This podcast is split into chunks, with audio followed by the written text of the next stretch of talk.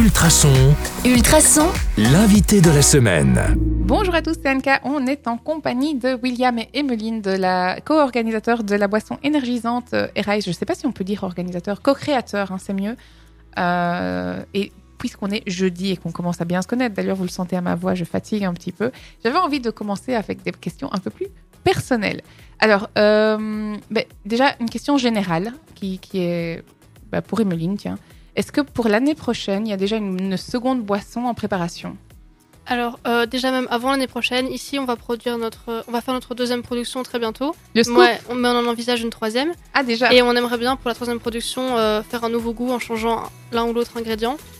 Et, euh, et on aimerait bien bah, continuer l'entreprise l'année prochaine euh, et que ça devienne une vraie entreprise et plus une mini-entreprise si tout se passe bien.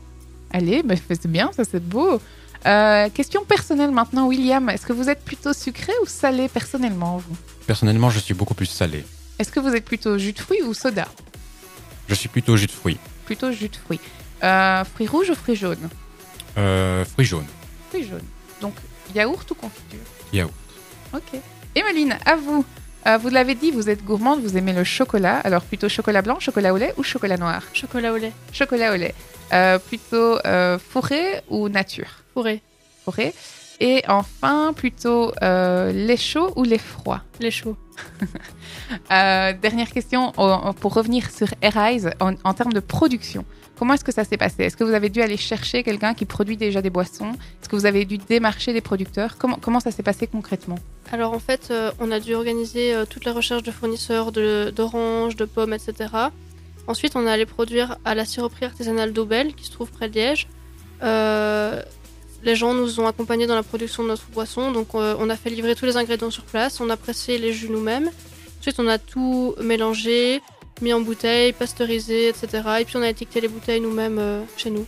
Et ça prend combien de temps finalement euh, pour euh, produire euh, la boisson?